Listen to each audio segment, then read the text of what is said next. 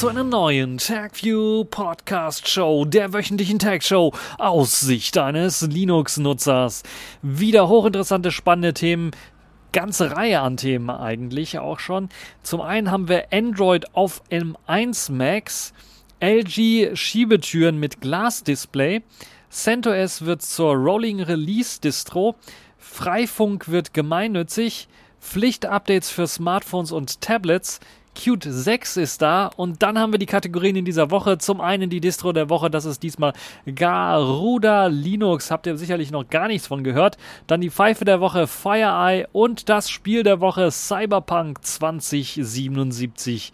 Legen wir also los. Irgendwie dreht sich alles um die neuen M1 Macs. Diesmal gibt es allerdings keine News von Apple selber, sondern von Google, denn die haben einen Android-Emulator für die neuen M1 Macs vorgestellt. Und ja, dieser Emulator soll es einem erlauben, Android-Apps auf Apples neuen ARM-Macs mit dem M1-Prozessor laufen zu lassen. Google hat dafür eine neue Technologie vorgestellt, die noch in den Entwicklerschuhen steckt. Bisher ist es so, dass das Ganze nicht auf Intel-Prozessoren funktioniert, anders als beispielsweise bei den Chromebooks, wo ja Google auch an einer Android-Emulationsschicht arbeitet. Der Emulator selber soll es einem ermöglichen, auf den ARM64 basierten ähm, Kernen des M1 Max dann die ARM64 basierten Android-Apps laufen zu lassen, weil da muss nichts Großartiges übersetzt werden, sondern da müssen eigentlich nur die ja, API-Calls umgeleitet werden und auf Mac darstellbar gemacht werden. Und das könnte ziemlich interessant sein, weil natürlich dann auch eine native Hardware-Virtualisierung auf den M1 äh, SOCs ähm, möglich ist. Und wahrscheinlich wird darüber dann auch QEMU verwendet, um das Ganze dann auch zu beschleunigen. Und das würde dafür sorgen, dass eben sehr, sehr viele Android-Anwendungen auch noch auf diesen neuen Macs laufen. Und es ist also wirklich, das schießt wirklich dann den Vogel ab. Nicht nur in Sachen Performance ist Apple da Vorreiter, sondern eben auch in Sachen Kompatibilität. Neben den normalen Mac-Apps können dann eben auch die iOS-Apps und Android-Apps jetzt ausgeführt werden. Das Einzige, was nicht funktioniert, sind alte ARM32-Anwendungen. Die sollen allerdings dann äh, vielleicht in Zukunft mit ein paar Einschränkungen doch noch funktionieren. Im Grunde genommen kann man dann aber sagen, okay, man schreibt einfach das Ganze um oder kompiliert die Anwendungen auf ARM64 um und dann läuft das auch auf den MacBooks. Das hat natürlich viele große Vorteile, weil wenn man sich vorstellt, Google bringt den Support für die M1 Macs offiziell, dann würde das heißen, dass auch alle Android-Anwender oder Anwendungsschreiber natürlich dann auch noch die Mac-Plattform direkt ja, noch nicht attackieren, aber direkt äh, adressieren können. Und dann ist es nicht mehr sehr weit, bis dann eventuell nicht nur die M1 Macs damit laufen, sondern eventuell dann sogar die neuen Chips auf dem iPhone mit Android-Applikationen laufen ähm, gelassen werden können, weil so viel Unterschied ist ja da jetzt nicht mehr. Und das hat natürlich dann wieder große, große Vorteile, was äh, die Verschmelzung dieser zwei Welten angeht. Aber das ist so ein bisschen Zukunftsmusik aus meiner Sicht. Äh, es ist erst einmal gedacht für den Laptop oder den Mac Mini und in Zukunft sicherlich den Mac Pro und die ganzen Desktops, die Apple anbietet. Äh, iMac und iMac Pro beispielsweise.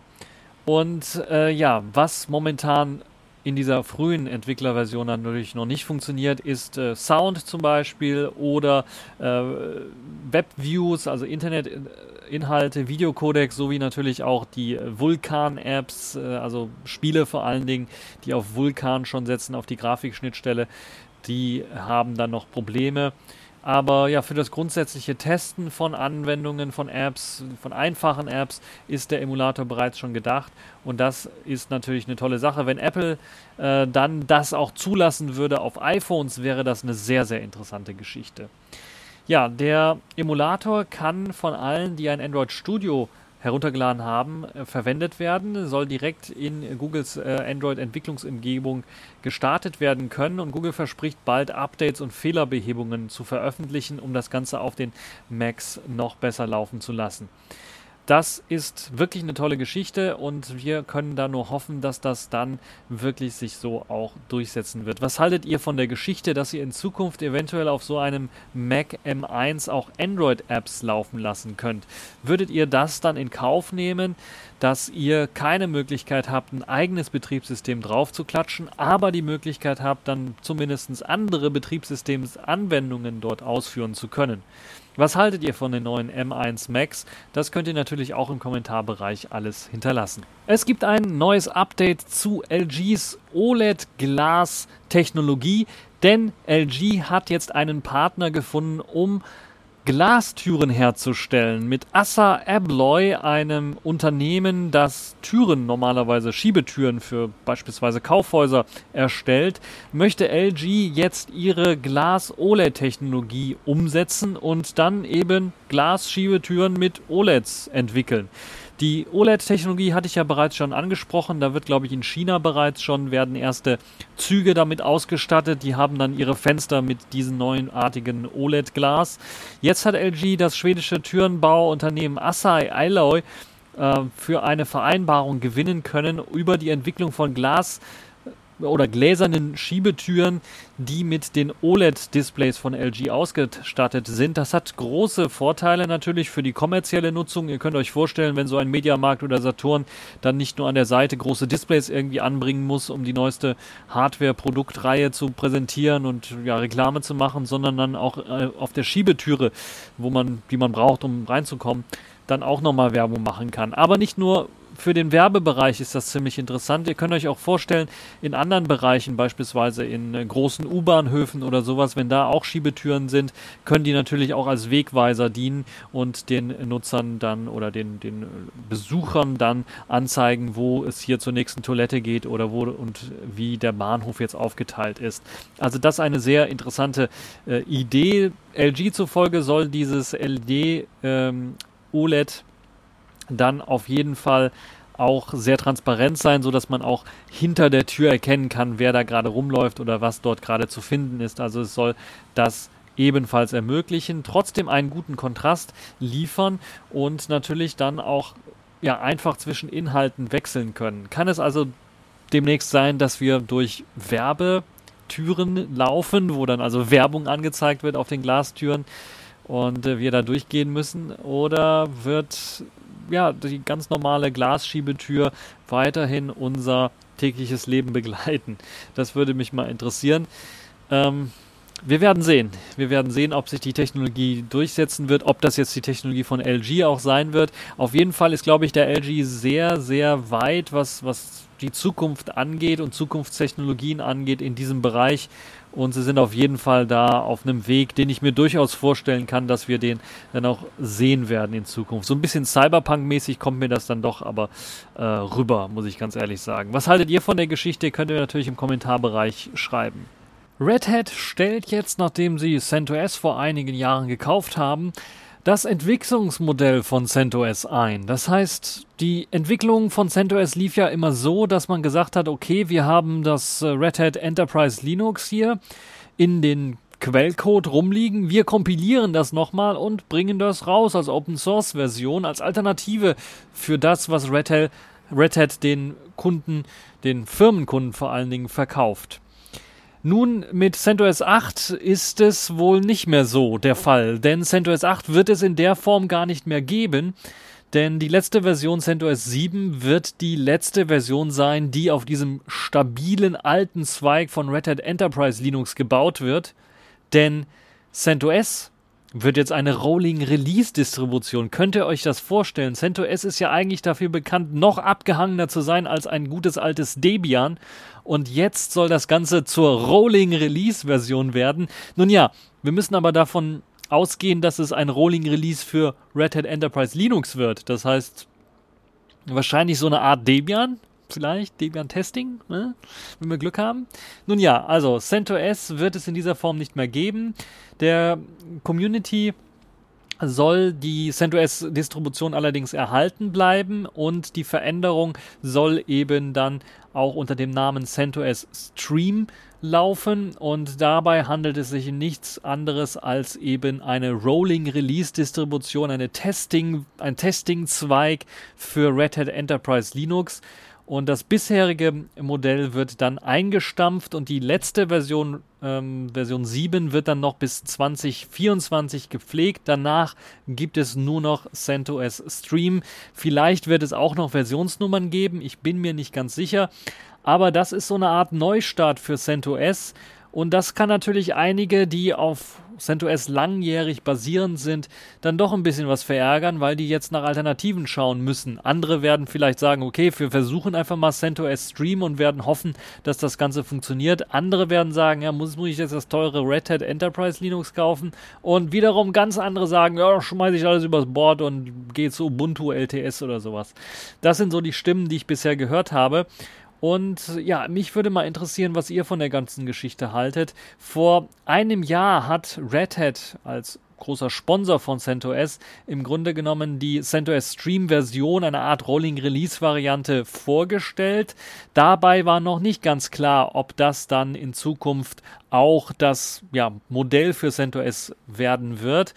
Aber es ist auch nicht so eine Art Manjaro oder Arch Linux, sondern es soll eine Art Rolling Release Variante sein, die vor allen Dingen für Entwickler ausgerichtet sein soll, denn Entwickler brauchen neuere Tools, eventuell etwas schneller für die Entwicklung und das äh, könnte vielleicht auch so ein bisschen dann, wenn es eher für den Personal, für, für, fürs, äh, für ja, den normalen PC-User gedacht ist, Personal Computing gedacht ist, könnte das Ganze natürlich dann doch die Fedora-Leute ein bisschen was verärgern, die ja auch ein ähnliches Konzept bereits schon einsetzen und Fedora so eine Art äh, Rolling Release ja auch schon ist.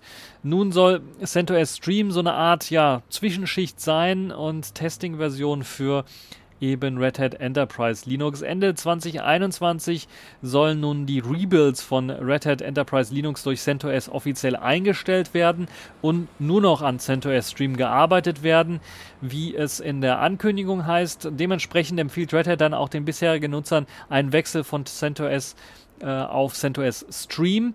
Und natürlich gibt dann auch schon einige Erfolgsmeldungen dafür. Zum Beispiel Facebook hat auf seinem Serversystem eine eigene Variante von CentOS Stream aufgesetzt. Also da wird auch sehr, sehr viel äh, gesagt, dass das jetzt das ist, wo die ja, Kunden von CentOS oder die Nutzer von CentOS eigentlich auch hinwollen. Ob das wirklich so der Fall ist oder ob versucht wird seitens Red Hats oder IBM da ja, Marktposition und das Verkaufsprodukt Red Hat Enterprise Linux zu schützen, da wissen wir schon, wo der äh, wo die Marschrichtung dann liegt.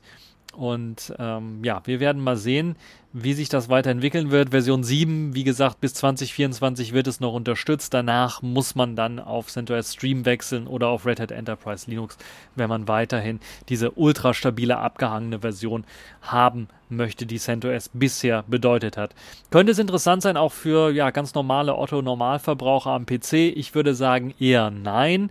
Man kann sich CentOS Stream mal anschauen, aber ich ver mute, es wird eher was für Entwickler sein, eher was für Enterprise sein und es wird vielleicht sogar, ja, noch ein bisschen was, wird vielleicht nicht so ganz Debian sein, was ja dann doch mit ein paar Tweaks, äh, Anpassungs, äh, ja, mit Anpassungen dann für den Desktop geeignet ist.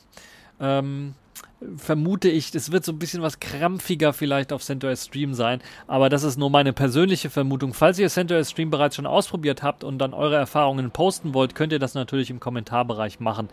Äh, das war es jetzt zur News ähm, zu CentOS und dessen Zukunft.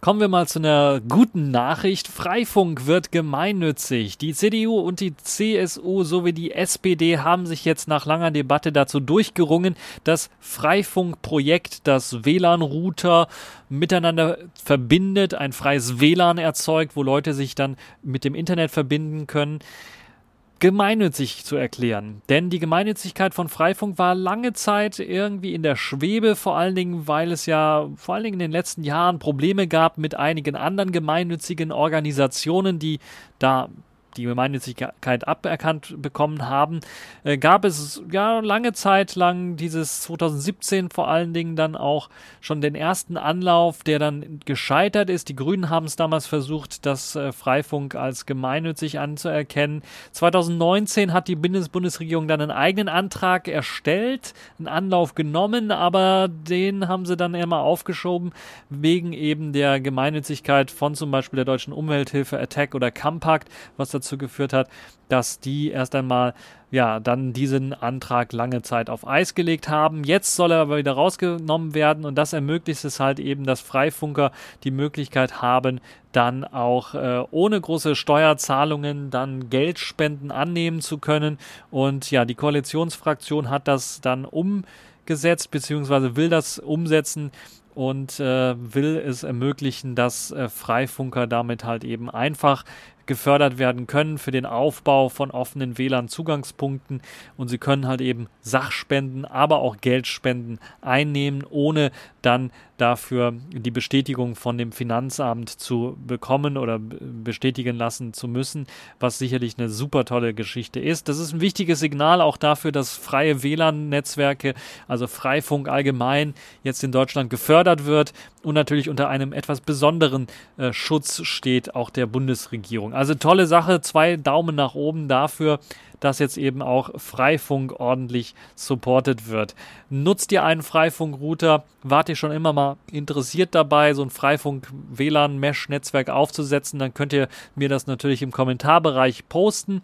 Und ansonsten, falls ihr euch noch nicht damit beschäftigt habt und ihr einen alten Router irgendwie rumliegen habt, beschäftigt euch mal damit. Das ist eine sehr interessante äh, Idee und natürlich auch auf großen Konferenzen. Ich weiß, jetzt wegen Corona kommt man da nicht mal zu, aber vielleicht im nächsten oder übernächsten Jahr kriegt man auch immer, äh, findet man immer auch einige Leute, die vom Freifunk da rumsitzen, mit denen man sich unterhalten kann. Das sind meistens lokale Gruppen, mit denen man sich unterhalten kann. Die bieten sogar auch eigene einfache Installationstutorials an, um den Router äh, mit Freifunk auszustatten. Oder falls ihr überhaupt keine Ahnung davon habt, aber das Projekt unterstützen wollt, Geld oder Sachspenden. Das heißt, einen alten Router könnt ihr dann einfach mal abgeben und äh, mit hoher Wahrscheinlichkeit funktioniert er dann auch. Also ihr müsst vorher vielleicht mal nachschauen, was für Router kompatibel sind.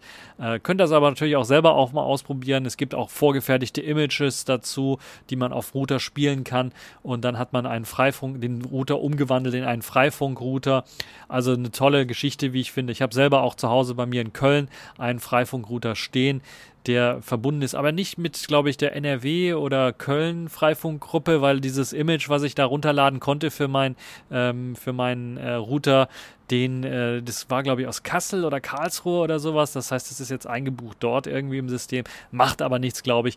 Hauptsache ist es halt eben äh, ein Freifunkrouter und Leute können dann eben das Internet benutzen und ihr teilt das Internet für alle diejenigen, die eben dann äh, rumlaufen wollen und doch trotzdem schnelles und gutes Internet haben wollen ja, tolle Sache, wie ich finde, dass das jetzt als gemeinnützig erklärt wurde, war eigentlich überfällig so ein bisschen. Habt ihr euch schon mal ein Smartphone oder ein Tablet gekauft, das nach kürzester Zeit einfach keine Updates mehr bekommen habt?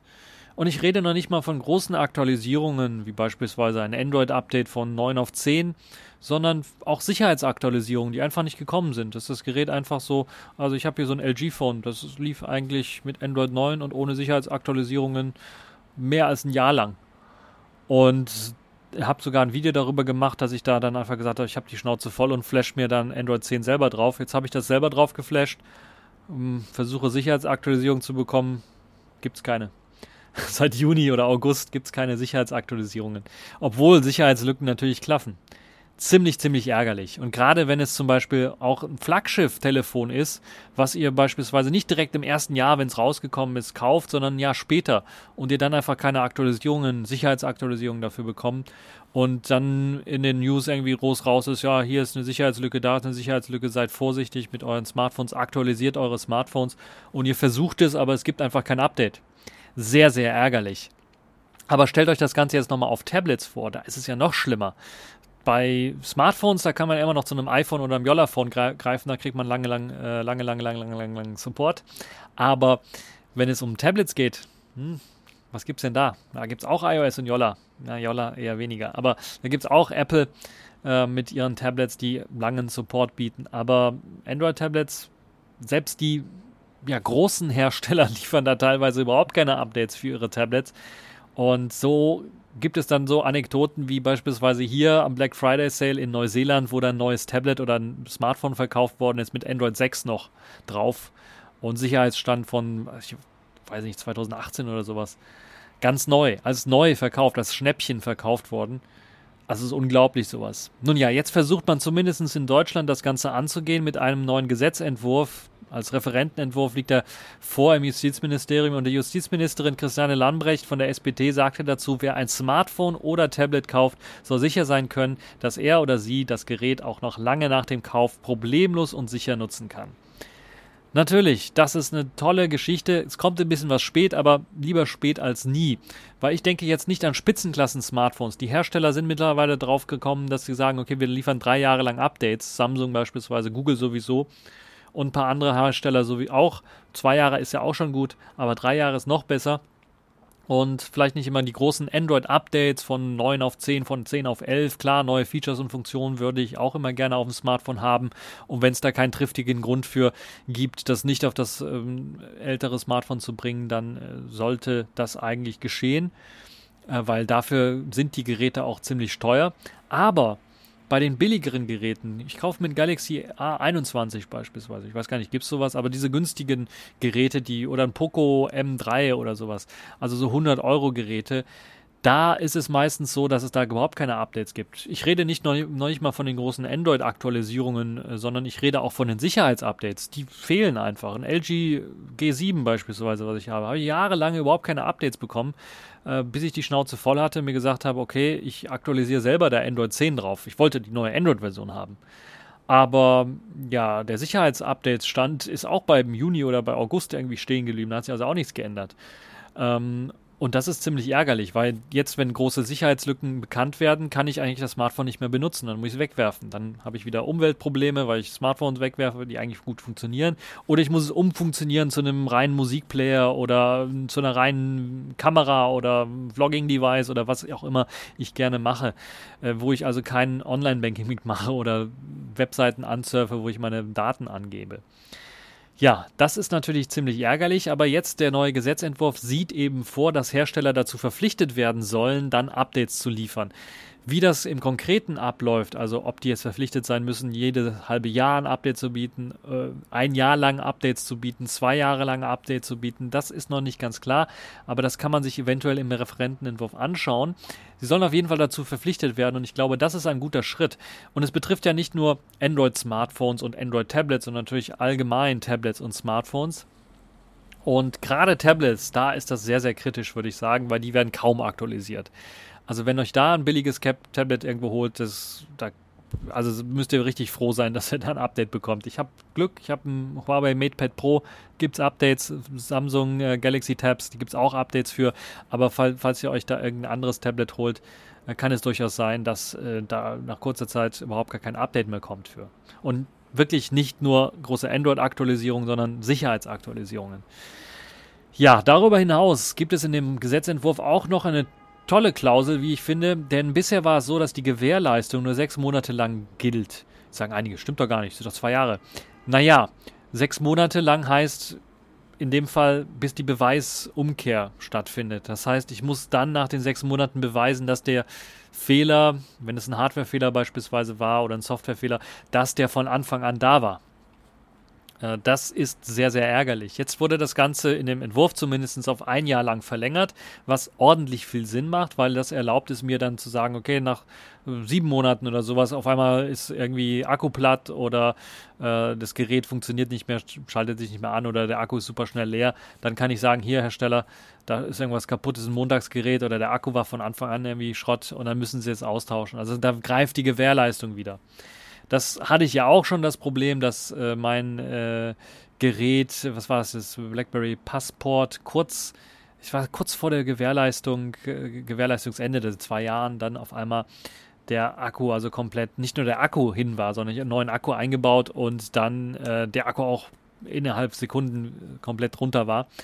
Äh, und äh, ja klar, ich habe den Akku selber eingebaut, einen neuen Akku, dann äh, wäre die Gewährleistung hätte da auch nicht mehr gegriffen. Aber ich habe vorher schon BlackBerry kontaktiert und da war es so Beweiskehr, Umlast.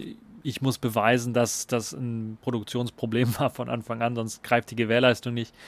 Hat natürlich nicht geklappt und so liegt mein BlackBerry Passport nun äh, irgendwo in der Schachtel. Ich habe es noch zum Angucken für mein Smartphone-Museum vielleicht irgendwann mal.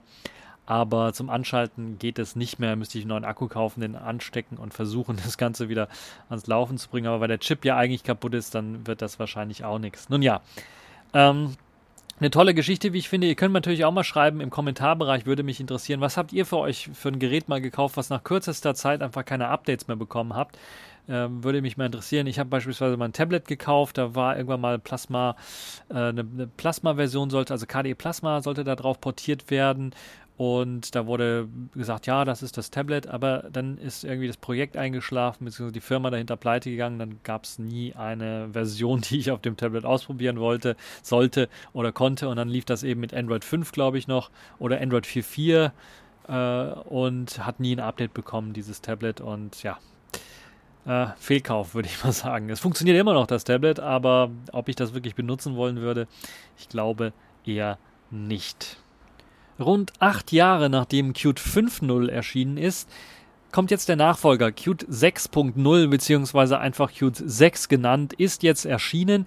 Und diese neue Version kommt mit einigen interessanten Änderungen daher. Ich glaube, die Hauptänderung, die wichtigste Änderung neben der weiteren Modularisierung des ganzen Systems, was ja schon mit Qt 5 begonnen hat, ist die Abstrahierung von der Grafik-API unter dem neuen Begriff RHI oder Rendering Hardware Interface. Das soll es ermöglichen, dass 3D, die 3D-Grafik-API in Zukunft abstrahiert vom eigentlichen Betriebssystem und dessen Grafikunterstützung läuft. Was heißt das konkret?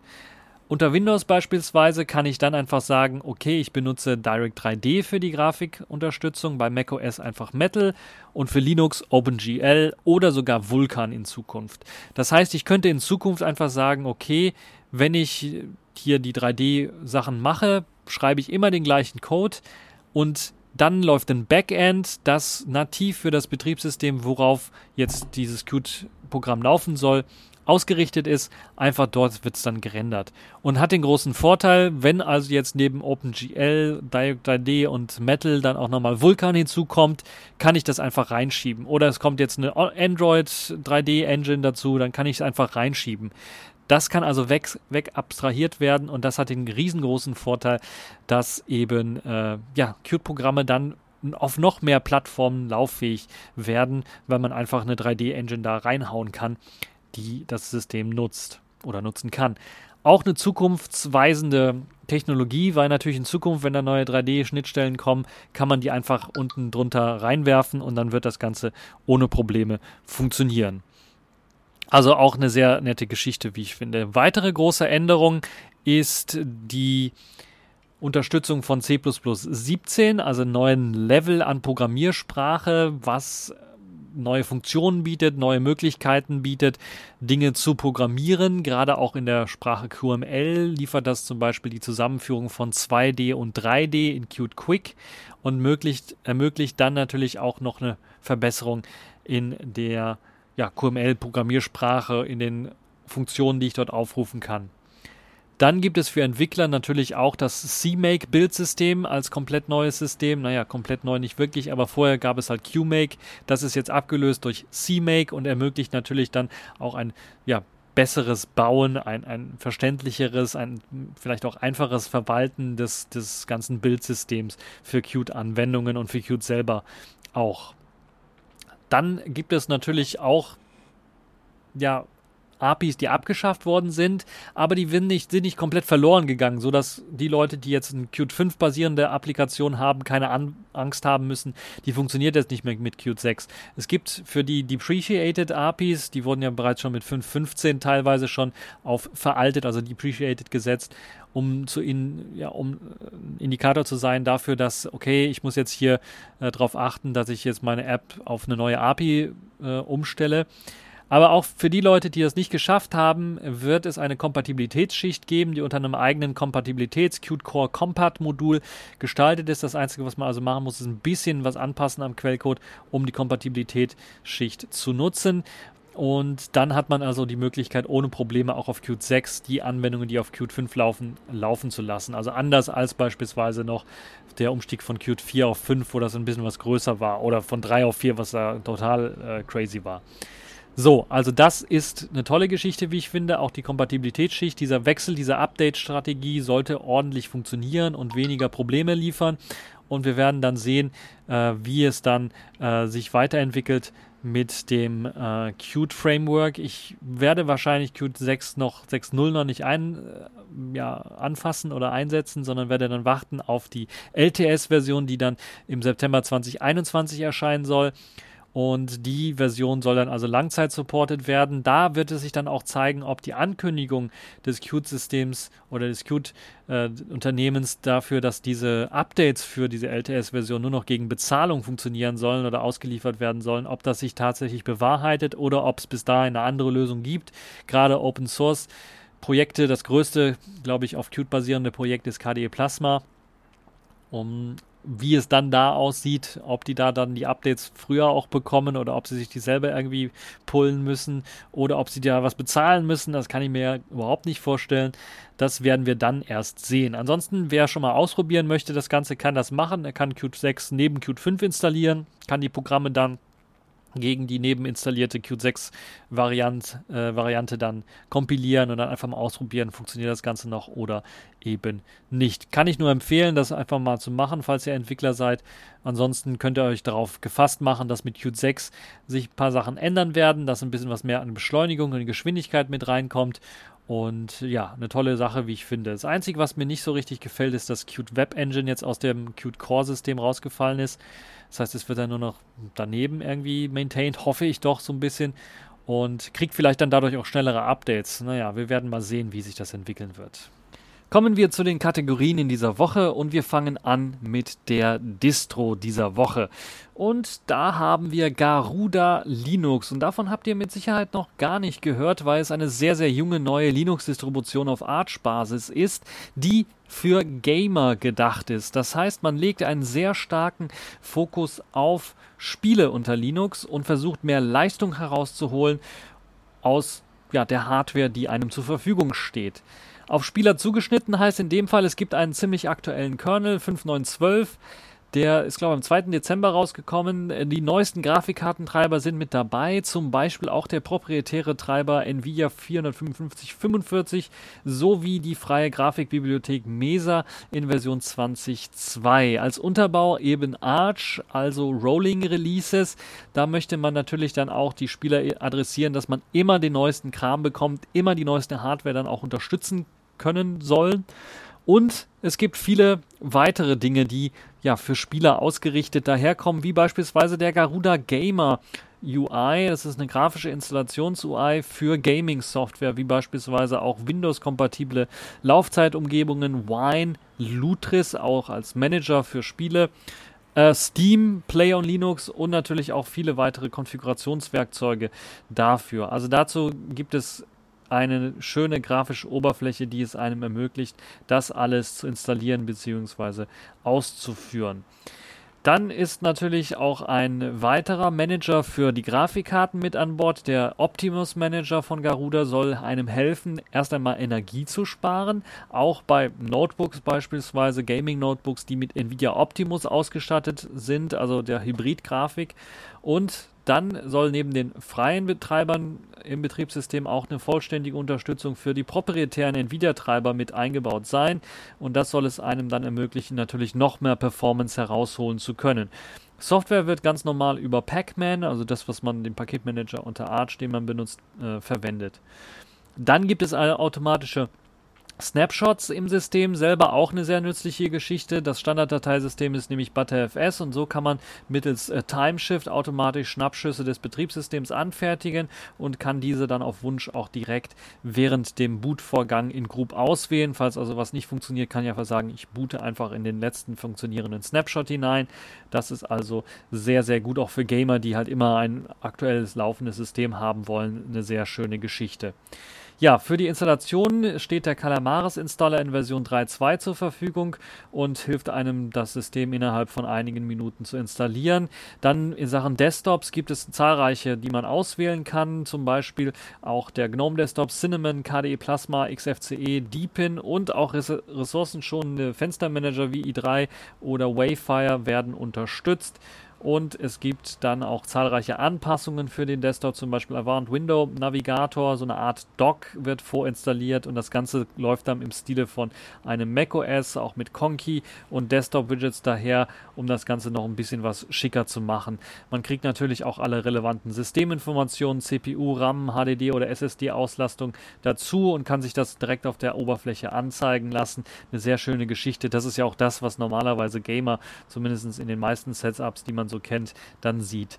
Die weitere Softwareausstattung ist auch nicht schlecht. Rolling Release typisch und Arch typisch kommt man natürlich mit den aktuellsten Softwareversionen daher. Mozilla 83, Chromium 87, LibreOffice 703 äh, GIMP 2.10, Inkscape 1.01 und Vielzahl von weiteren Anwendungen stehen zur Verfügung. Es gibt natürlich auch Support für Snaps oder Flatpaks, außerdem auch App-Images und insgesamt gibt es von dem System, und das ist für eine junge Distribution gar nicht mal so schlecht, 14 Systemabbilder als Download, also 14 ISOs bzw. Image-Dateien könnt ihr euch runterladen. Es ist auch noch in Light-Versionen erhältlich und es gibt natürlich auch Release-Notes zu diesen ganzen Versionen. Und äh, die Minimumanforderungen für die Standardversion sind so 30 GB in äh, freier Speicher und 4 GB Arbeitsspeicher. Das sollte euch also äh, bewusst sein. Empfohlen wird aber 4 GB, äh, nee, 8 GB Arbeitsspeicher und 40 GB Speicher frei zu haben. Und ja, es gibt also verschiedene Downloads. Einmal die KD Plasma Version. Es gibt die Version für XFCE, Version für GNOME, Version für LXQt mit Quinn, äh, die Cinnamon-Version, äh, es gibt die Mate-Version, die Wayfire-Version, die BSP-WM-Version, die i3, i3-WM-Version, die Deepin-Version, die Ukui-Version, wobei ich nicht mal weiß, Ubuntu Killin User Interface Edition. Äh, ich, also Garuda Linux Rackbox gibt es sogar und viel, viel mehr. Es gibt auch eine Barebones-Version, die mit dem KDE Plasma Vanilla Desktop daherkommt, ohne Anpassungen. Also ein, ein Sammelsurium an verschiedenen Versionen, die man sich auswählen kann und auch noch verschiedene Sprachen, die man auswählen kann. Es klingt alles sehr, sehr professionell, muss man ganz ehrlich sagen, auf der Webseite. Und danach, dass da ein großes Entwickler Team dahinter steckt, das diese ganzen Versionen dann auch pflegt und äh, generiert. Äh, die GNOME-Version habe ich gar nicht gesehen. Naja, macht ja nichts. Äh, auf jeden Fall, das ist also die Distro dieser Woche. Garuda Linux ist auf jeden Fall ein Blick wert, auch für die Leute, die vielleicht noch einem Arch Linux suchen, dass man sich einfach installieren kann, mit eben ein paar Anpassungen hier und dort und auch einer ordentlichen, schönen Grafikoptik eventuell. Die können sich Garuda Linux auf jeden Fall mal anschauen. Kommen wir zur Pfeife der Woche. Das ist diesmal FireEye und ein Paradebeispiel, warum man den Sicherheitsbehörden oder warum überhaupt solche IT-Sicherheitsfirmen nicht allzu viel Power und Macht bekommen sollten, gerade wenn es auch darum geht, ja, Systeme angreifen zu können und auch mit Zero Days beispielsweise, also mit den bisher unbekannten Sicherheitslücken, dann Angriffe zu fahren. Denn die Firma, Sicherheitsfirma FireEye, unter anderem für die CIA arbeitet, wurde gehackt und die Täter hatten es zunächst einmal abgesehen, wahrscheinlich auf die Kundendaten, sind aber wohl nicht ganz rangekommen, haben dann aber die Chance genutzt und haben dann in der IT noch nach weiteren Sachen gesucht und sind zu den Pentesting bzw beziehungsweise Sicherheitsintegrationstools und den ja, Tools, die zum Hacken von anderen Rechnern ähm, gehören, reingekommen und haben die abgegriffen und abgeschnorchelt. Das heißt, die äh, FireEye-Tools für den Angriff auf fremde Rechner wurden quasi aus dem FireEye-Hack herausgeholt holt. Der Verdacht fällt auf Russland, so sagt die FireEye-Technologie selber. Das ist so kompliziert, uns zu hacken. Da muss ein Staat drin äh, seine Finger im Spiel gehabt haben. Natürlich, die haben wahrscheinlich auch zu viel in der Pfeife geraucht. Ähm, also, weil sie jetzt Kontraktor von CIA sind und natürlich auch hier von der CIA mit unterstützt werden, haben sie gedacht, oh, wir müssen da mal richtig draufhauen. Wir, wir können nicht gehackt werden. Das muss irgendeine große, das muss ein Staat gewesen sein. Der hat da tatsächlich dann trotz aller unserer Spionage ab, äh, äh, haben sie es geschafft, dann doch durchzukommen. Das muss, das ist so ein gezielter Angriff, das muss auf jeden Fall ein Staat gewesen sein. Und natürlich der erste Staat, der einem dann einfällt, neben China wäre wahrscheinlich Russland und in dem Fall setzen sie halt eben auf Russland, sagt, das muss Russland gewesen sein.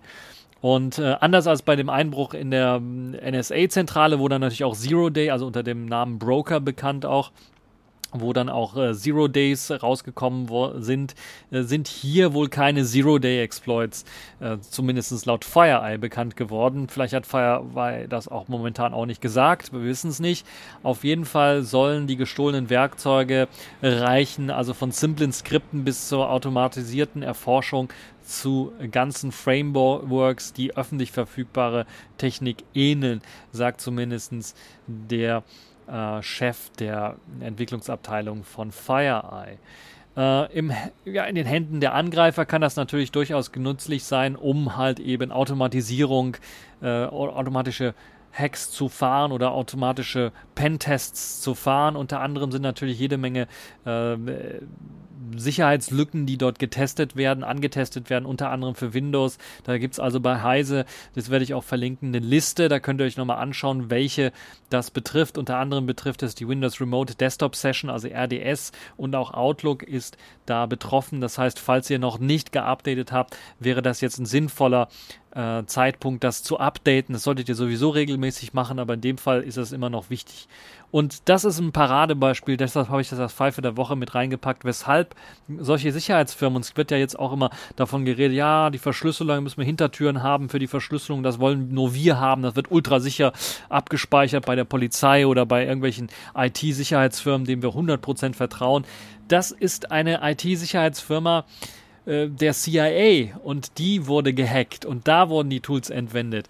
Und selbst dem, der NSA damals wurde ja, wurden auch sogar Zero Days äh, ja, entnommen.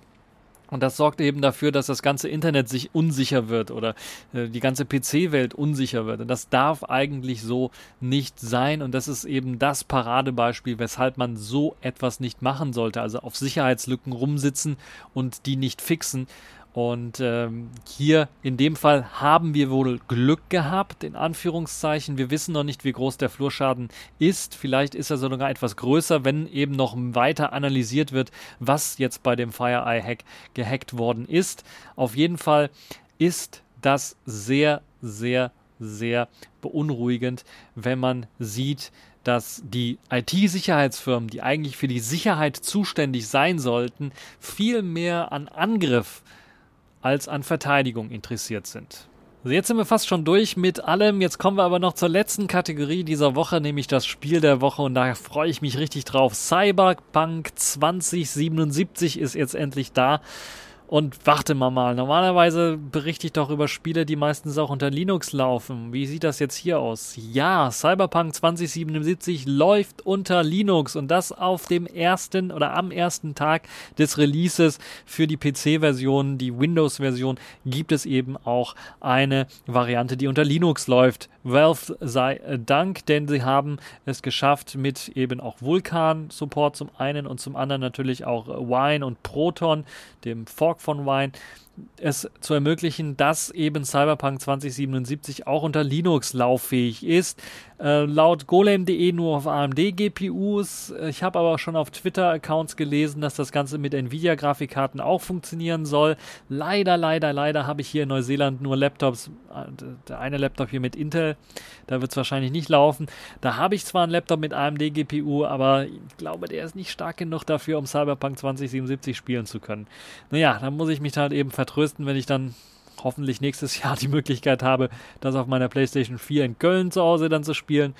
Also ein geniales Spiel, Cyberpunk, Sci-Fi, wer sich damit noch nicht auskennt, Sci-Fi in der Zukunft spielt das, düstere Zukunft, so ähm, ein wenig. Und ja, das spielt aus der Ich-Perspektive und man hat äh, sehr, sehr viele Möglichkeiten, wie man das von den früheren Spielen von CD Projekt Red, also vor allen Dingen äh, The Witcher 1, 2, 3 kennt, wird es wahrscheinlich auch im Cyberpunk 2077 Universum sehr, sehr viele Möglichkeiten geben, einen Charakter aufzubauen, verschiedene Teile der futuristischen Stadt zu besuchen und verschiedene Missionen dann anzuspielen und auszuprobieren.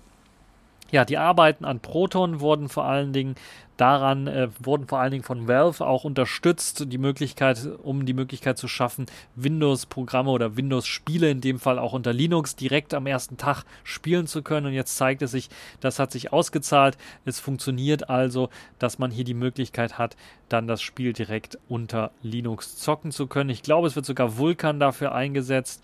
Äh, die Vulkan-Schnittstelle existiert zumindest. Eine plattformübergreifende Schnittstelle, die es ermöglicht, eben Spiele direkt auf der Grafikkarte laufen zu lassen. Und ja, damit funktioniert eben auch äh, Cyberpunk 2077 ohne großartige Probleme.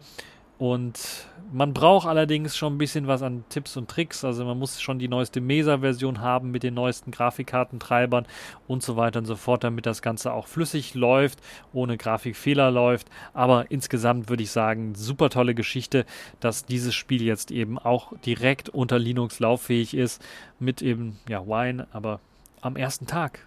Wer hätte das vor ein paar Jahren noch gedacht, dass so ein lang ersehntes AAA-Spiel dann auch am ersten Tag schon direkt unter Linux auch lauffähig ist? Ähm, super tolle Geschichte, wie ich finde. Und ich freue mich schon, das zu zocken. Äh, vielleicht werde ich jetzt mir ein paar äh, Gameplay-Videos anschauen, wie das jemand anders zockt. Äh, eigentlich liebe ich solche Sachen überhaupt nicht, aber naja, äh, Einfach nur mal aus reiner Neugier reinschauen, werde ich auf jeden Fall. Falls ihr Cyberpunk schon habt, euer eigen nennt, dann schreibt mir nochmal bitte, was ihr von der ganzen Geschichte haltet im Kommentarbereich. Das war's jetzt für diese TechView Podcast Show. Ich hoffe, es hat euch gefallen, ihr hattet Spaß dran und bis zur nächsten Show.